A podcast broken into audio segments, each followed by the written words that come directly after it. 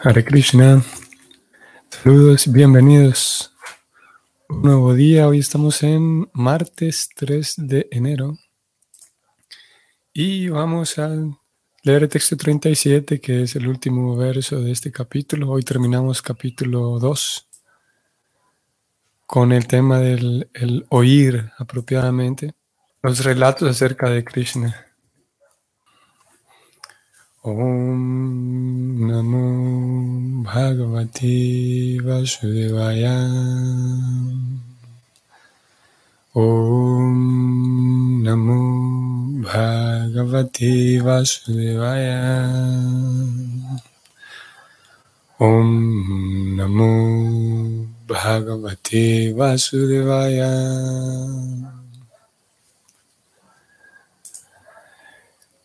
Pivanti ye bhagavatatmana shatam katamritam sravana puteshu samritam punanti tevi shaya vidu shitashayam brayanti tatcharana saroruhantikam Vamos a la traducción que es la siguiente. Aquellos que beben a través de la audición y que están totalmente llenos del nectario mensaje del Señor Krishna, el bien amado de los devotos, purifican la meta corrupta de la vida, como el conocida como el disfrute material, y de ese modo van de vuelta a Dios, a los pies del loto del Señor, la personalidad de Dios. Bueno, entonces aquí, como dijimos, vamos a encontrarnos nuevamente con el tema de la escucha, el oír constantemente acerca del el nectario mensaje del Señor.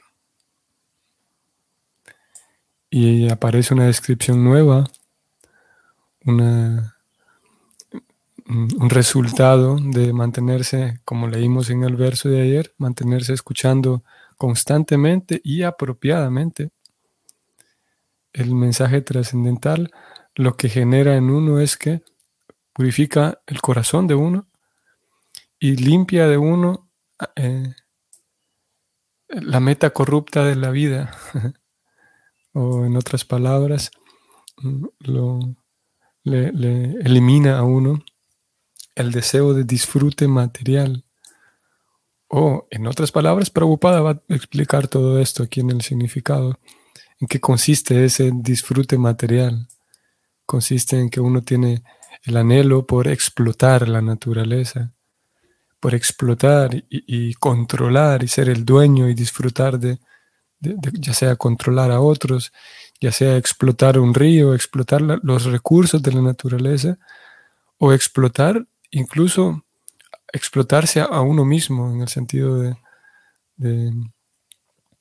e, e, vamos a ver cómo puedo decir esto, de, mm, a través de los estímulos corporales, por ejemplo, los placeres corporales, uno puede explotar su propia lengua, por ejemplo.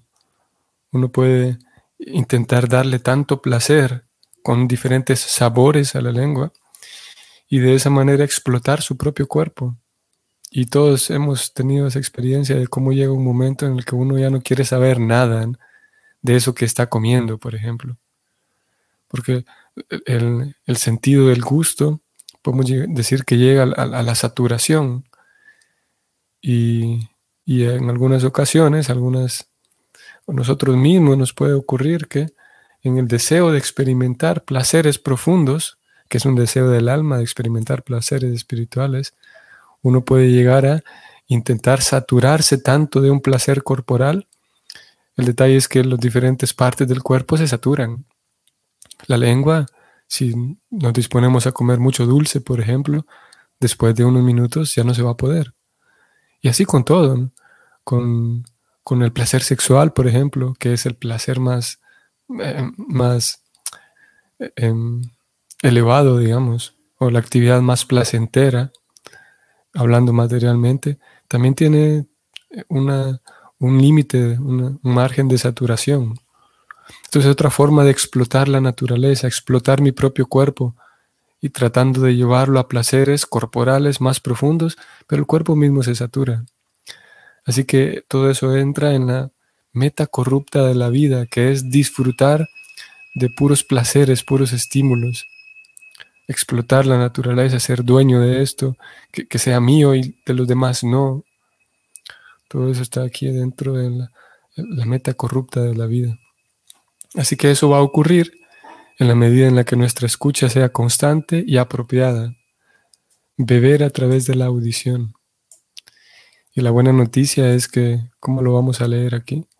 La buena noticia es que no es aburrido, no, es tedioso el asunto, sino que las mismas, los relatos acerca de Krishna, las historias acerca de Krishna, eh, eh, son entretenidas. Y claro que dentro del, cuando hablamos del oír, no solamente vamos a escuchar historias de Krishna, vamos a escuchar filosofía acerca de Krishna. toda la, el, el, cuerpo, digamos, de literatura Vaishnava va a incluir, el estudio Vaishnava va a incluir estudio del tatua de Krishna, o sea, de la filosofía, la ontología de las cosas el origen, por ejemplo, del alma, el origen de Vishnu, todo lo que tiene que ver con la parte filosófica. Eso entra en el kirtan de Krishna, el Krishna Kata. Y eso sí puede volverse tedioso. A veces la filosofía y ese tipo de temas pueden volverse tedioso, pero no necesariamente. Sabemos que, y lo hemos experimentado, ¿no? sabemos que el, estudio de la filosofía, el origen de, desde la perspectiva Vaishnava, eh, es súper fascinante. Si bien es verdad, por ser asunto, un asunto filosófico, puede volverse en algunas ocasiones intrincado y difícil de, seguir el hilo. Eso por un lado, toda la información de carácter filosófico y ontológico. Y por otro lado tenemos la información de carácter, técnicamente se llamaría el, el todas las historias propiamente dichas, los relatos, los intercambios que Krishna sostiene con, alguna persona en particular, las historias relacionadas con los devotos de Krishna, por ejemplo. Incluso aunque Krishna, por ejemplo, tenemos Krishna hablando con Arjuna en la Gita y está Krishna participando directamente del, relato. Es uno de los, de los personajes, de los protagonistas. Sin embargo, hay otras otras historias, otros relatos en los cuales Krishna no está presente como tal, no es un personaje que figura y entra y conversa, pero por ser relato de Vaishnavas, de otros Vaishnavas, eh, se considera parte de del tatua, del lila, perdón, se considera parte de los pasatiempos de Krishna, como es el caso justamente este capítulo que estamos leyendo. Vemos a Pariksit escuchando de su maestro Shukadeva. Y ese relato, escuchar acerca de ello, también purifica la meta corrupta de la vida, a pesar de estar, eh, de estar relacionado únicamente con dos devotos de Krishna, pero porque ellos están entregados a Krishna, su, el, escuchar acerca de ellos tiene el mismo, la misma potencia trascendental que escuchar acerca de Krishna directamente. Así que vamos a, podemos dividir esos nectarios mensajes en esas dos categorías. El tatua, la parte filosófica y ontológica, y el lila, la parte, podemos decir, mm, mm, histórica o la parte, sí, eh, los relatos acerca de Krishna. Vamos entonces al significado que escribe Prabhupada y que es el siguiente. Los sufrimientos de la sociedad humana se deben a una meta corrupta que se tiene en la vida, es decir, el enseñorearse de los recursos materiales. Cuanto más la sociedad humana se dedique a la explotación de los recursos materiales subdesarrollados en aras de la complacencia de los sentidos, más la atrapará la ilusoria energía material del Señor. Y de ese modo, la aflicción del mundo se intensificará en vez de disminuirse. Interesante aquí el, la, la, evaluación que Prabhupada presenta acerca del bienestar y la paz del mundo. Ya vamos a volver aquí para comentar un poco. Continúo leyendo. Las necesidades humanas que se tienen en la vida las satisface plenamente el Señor en la forma de granos alimenticios, leche, fruta, madera, roca, azúcar, seda, joyas, algodón, sal, agua, vegetales, etc., en cantidades suficientes para alimentar y cuidar a la raza humana del mundo así como también a los seres vivientes de todos y cada uno de los planetas del universo. La fuente de suministro está completa y solo requiere que el ser humano haga uso de un poquito de energía para poner las cosas que necesita en el canal indicado. No hay necesidad de máquinas y herramientas o de inmensas plantas de acero para crear artificialmente comodidades para vivir. La vida humana se, perdón, la vida nunca se vuelve cómoda por medio de cosas artificiales, sino por medio de una manera de vivir sencilla y un pensamiento elevado. Shukadeva Goswami sugiere aquí que lo que es, perdón, sugiere aquí lo que es la máxima perfección del pensamiento, es decir, el oír lo suficiente, el Srimad Bhagavatam. Para los hombres de esta era de Kali, era en la que han perdido la visión perfecta de la vida, este Srimad Bhagavatam es la antorcha con la cual se puede ver el sendero verdadero. Srila Jiva Goswami Prabhupada ha hecho un comentario acerca del Katamritam que se menciona en este verso y ha indicado que el Srimad Bhagavatam es el mensaje nectario de la personalidad de Dios. Si se oye lo suficiente, lo que dice el Srimad Bhagavatam, la meta corrupta de la vida, es decir, el enseñorearse de la materia, cederá y la generalidad de la gente de todas partes del mundo podrá llevar una vida apacible de conocimiento y bienaventuranza. Para un devoto puro del Señor, Cualquier relato referente al nombre del Señor, la fama de Él, su calidad, su séquito, etc., es totalmente agradable. Y como esos relatos los han aprobado grandes devotos, tales como Narada, Hanuman, Nanda Maharaj y otros habitantes de Vrindavana, sin duda que esos mensajes son trascendentales y agradables para el corazón y el alma.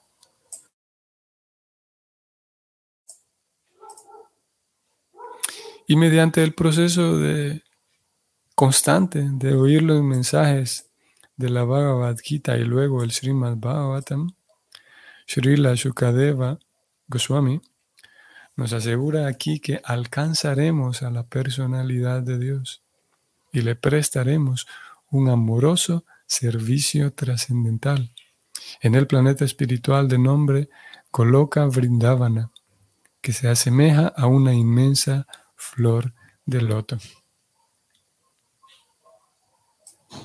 Así pues, por medio del proceso del Bhakti Yoga, aceptado directamente tal como sugiere este verso, a través del proceso de oír lo suficiente el mensaje trascendental del Señor,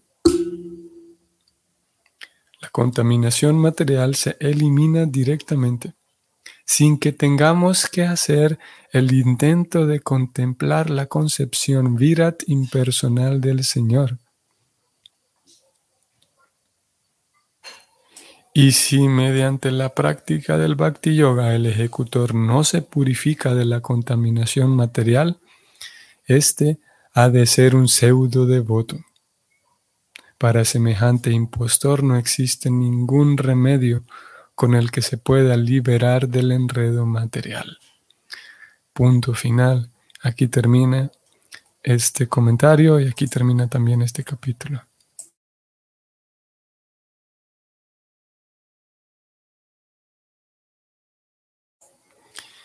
Ok, y hemos terminado este capítulo con palabras contundentes que vale la pena detenernos un momento para tratar de captar lo que Prabhupada está diciendo aquí. Vamos a ir desde arriba. Y ustedes recordarán que el, objetivo, el, el propósito por el cual existe este movimiento de conciencia Krishna, o más puntualmente, esta escuela fundada por Prabhupada, que es una escuela más dentro de todo el movimiento de conciencia de Krishna. El objetivo es tratar de ayudar a la sociedad humana. Y tratar de ayudarla significa ayudarla en relación a los sufrimientos de la sociedad humana. Como, como lo dice el primero de los propósitos de ISKCON, que la idea es em, aportar algo, aportar principalmente conocimiento y formación a la sociedad para detener el desequilibrio de valores, porque en realidad ese desequilibrio de valores es lo que genera el, sufrimiento y la separación y la riña entre todos. Y una vez detenido o solucionado el tema del desequilibrio de valores, entonces puede haber verdadera paz y verdadera unidad.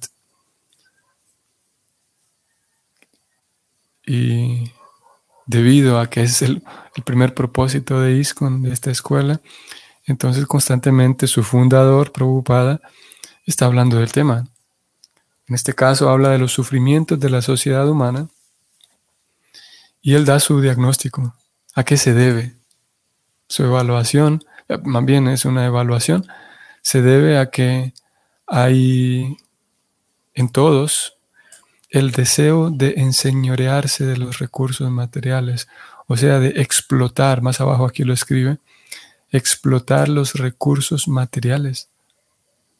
Y casi de manera natural, cuando escuchamos de explotar los recursos, tendemos casi inmediatamente a pensar únicamente en las grandes empresas, a pensar en, sí, en las empresas que explotan los ríos y el petróleo y las minerías.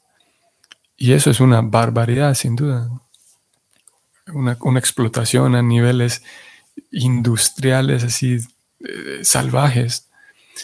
Sin embargo, podríamos eliminar todas las minerías, podríamos eliminar a todas las grandes empresas pero sigue habiendo en el corazón de cada persona que camina de a pie, cada persona que camina por la calle, que, anda en el transporte público, también tiene la misma, en grados diferentes todos, pero la misma tendencia a explotar los recursos naturales y materiales.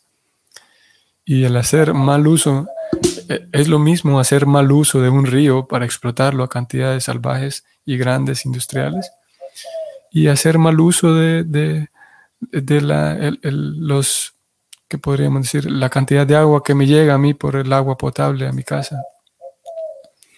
El mal utilizar los recursos y explotarlos a escalas mayores o menores es, es la misma tendencia. Y, a menos que la ciudadanía, a menos que el, el ciudadano común limpie de su propio corazón el deseo de explotar la naturaleza, no tendrá paz, no es que, ok, eliminamos a Monsanto y eliminamos a Coca-Cola y eliminamos a todas las grandes empresas, por fin voy a estar tranquilo. Como si, es, como si mi felicidad depende de Monsanto, de que, de que exista o no exista Monsanto. Eso es otra cosa, es algo externo. Por lo tanto, esa meta corrupta de la vida debe ser limpiada del propio corazón de uno. Es un asunto individual. Y a menos que tomemos esa responsabilidad individual y propia, estaremos en las mismas. Se va a Monsanto y encontraremos a alguien más para imaginar que esta otra empresa es la que tiene la culpa. Yo no soy feliz porque este otro agente externo, esta otra empresa, esta otra persona. Preocupada escribe aquí que entre más haya ese deseo de explotar la naturaleza, más quedará la persona atrapada por la energía ilusoria del Señor y aumentará más la aflicción en vez de disminuirse. Como yo decía al inicio también, ese deseo de explotarme a mí mismo, explotar, eh, exigirle a mi propio cuerpo y, darle, podemos decir así, darle eh, eh, em, placeres o estímulos físicos, corporales, más allá de lo que mi propio cuerpo eh, puede eh, soportar, más allá de la, línea de la saturación. No es posible. Y es una es explotación propia del propio cuerpo y, la exigencia a mi propio cuerpo a que intente disfrutar con estímulos corporales más allá de lo que puede. Es también una forma de tratarse a uno mismo como un objeto así como uno puede despersonalizar a otro y verlo simplemente como un objeto que me va a dar placer, cuánto placer yo voy a extraer del otro y lo despersonalizo. Asimismo yo puedo despersonalizarme a mí mismo y tratarme inconscientemente, claro, como un objeto a mí mismo, tratando de simplemente tratar de sacar placer y estímulos en el acto de de disfrutar de cosas y estímulos materiales. Bueno, Prabhupada aquí describió entonces que, la comodidad y la felicidad de la vida, o, la comodidad, habló puntualmente de ello, nunca viene de, de construir tantos aparatos y tanta maquinaria, tantas cosas artificiales, sino por el contrario. La comodidad viene a aprender a utilizar las cosas necesarias para mi vida, aprender a vivir con lo necesario y, al mismo tiempo aprender a limpiar la mente para tener claridad de pensamiento. Si yo aprendo a limpiar mi propio, así como, un, como se mantiene el cuerpo físico. Si uno hace constantemente ejercicio físico, el cuerpo está más apto. Uno puede ganar eh, eh, fuerza física, uno puede ganar flexibilidad o uno puede ganar resistencia física. En esas tres grandes áreas uno puede ejercitarse. Fuerza, flexibilidad y resistencia. Y el cuerpo sabemos que está más apto. Y si descuidamos el ejercicio físico, al revés, el cuerpo se va enfermando, va decayendo. Y lo mismo a nivel mental.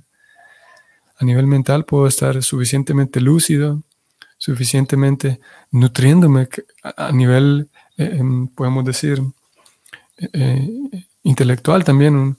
necesitamos una recreación intelectual, algunos más que otros, pero en la medida en la que la mente está lúcida, para saber, por ejemplo, interpretar las cosas desagradables que me ocurren, para saber interpretar de la mejor manera, con ojos serenos, las cosas agradables también que me ocurren.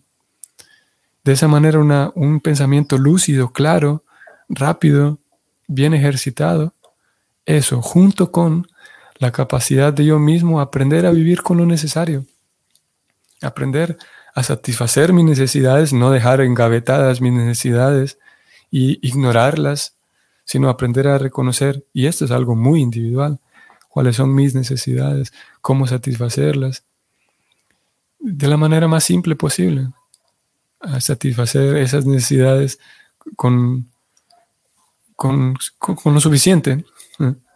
Aquí hablamos del el famoso balance y el famoso equilibrio en la vida.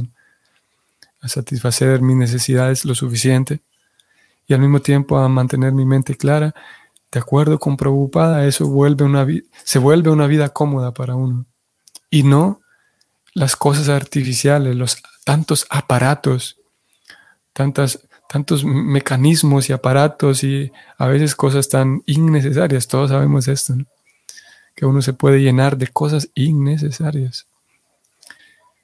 y en la medida en que aumentan las cosas innecesarias, pues aumenta lo que es conocido como el estrés, ¿no? cosas que en fin de cuentas son palabras de, del Bhagavatam, palabras del Bhakti. El concepto sería anartas, cosas innecesarias en mi vida. Por lo tanto, Prabhupada dice lo mejor es escuchar acerca del Señor Supremo. Y alguien podría decir, pero qué conclusión tan extraña. O, ¿por qué? ¿Por qué simplemente escuchar? Y lo cierto es que Prabhupada aquí presenta la opinión de grandes acharyas, principalmente Jiva Goswami, que Jiva Goswami es dentro del movimiento de conciencia de Krishna fundado por Chaitanya. Se considera el erudito más destacado, la persona en cuanto a conocimiento espiritual, en cuanto a, su erudición y obviamente su devoción. La persona más destacada, Jiva Goswami. Y él concluye que el prestar servicio devocional a través de eh, escuchar principalmente acerca de la personalidad de Dios es lo principal y lo más potente. ¿Por qué? Porque si se oye lo suficiente, entonces se limpia de uno aquellas aspiraciones corruptas que uno tiene. Claro, porque yo pudiera involucrarme en un montón de servicios devocionales y al mismo tiempo no preocuparme por limpiar la meta corrupta de la vida. Entonces, a ver cómo puedo decir esto. El bhakti podría eh, eh, meterme a mí mismo rápidamente en hacer cosas devocionales, ocuparme a mí en en muchas actividades devocionales que también purifican.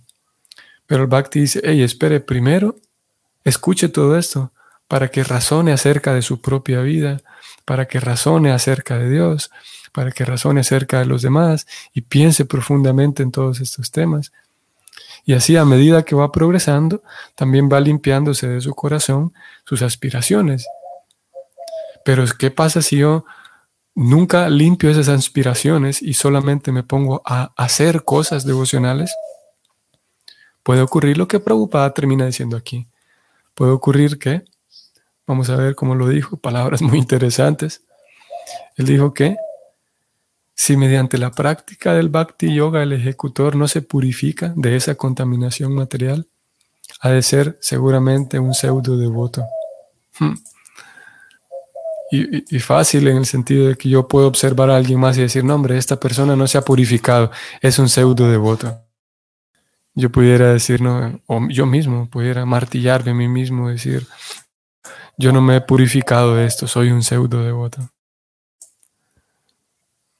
Y Prabhupada, como terminó diciendo aquí, esto es interesante también, si uno se dedica a escuchar, y el escuchar significa tratar de comprender, analizar, entonces no hace falta seguir el método de contemplar la concepción universal, como ya lo leímos. por esa razón en el Bhakti no está incluido eso, esa práctica de contemplar las partes del cuerpo del Señor en la forma universal, como ya lo leímos en el capítulo anterior. No está presente esa meditación porque como aquí Prabhupada lo dijo, y voy a subrayarlo y lo leo nuevamente, por medio del proceso del Bhakti Yoga, tal como se sugiere en este verso, a través del proceso de oír suficientemente, la contaminación material se elimina sin que tengamos que hacer el intento de contemplar la concepción viral impersonal del Señor. O sea que el proceso de escuchar es tan potente, es más potente y es más fácil. Así que así es como terminamos este capítulo, recordándonos la importancia de escuchar, para limpiar la meta corrupta de la vida y obviamente esto nos podría dejar pensando en en qué medida voy limpiándome de esa meta corrupta, en qué medida voy llevando una vida más simple, en qué medida estoy afinando mi mente para mi propia capacidad de pensamiento, ir elevando mi pensamiento, como Prabhupada dijo aquí, en qué medida puedo ir llevando una vida más simple y sí, por lo tanto, más, más satisfactoria, más acorde con la vida espiritual. Así es como terminamos. Si el Señor lo permite, pues entonces nos vemos mañana. Que tengan un buen día hoy. Hare Krishna.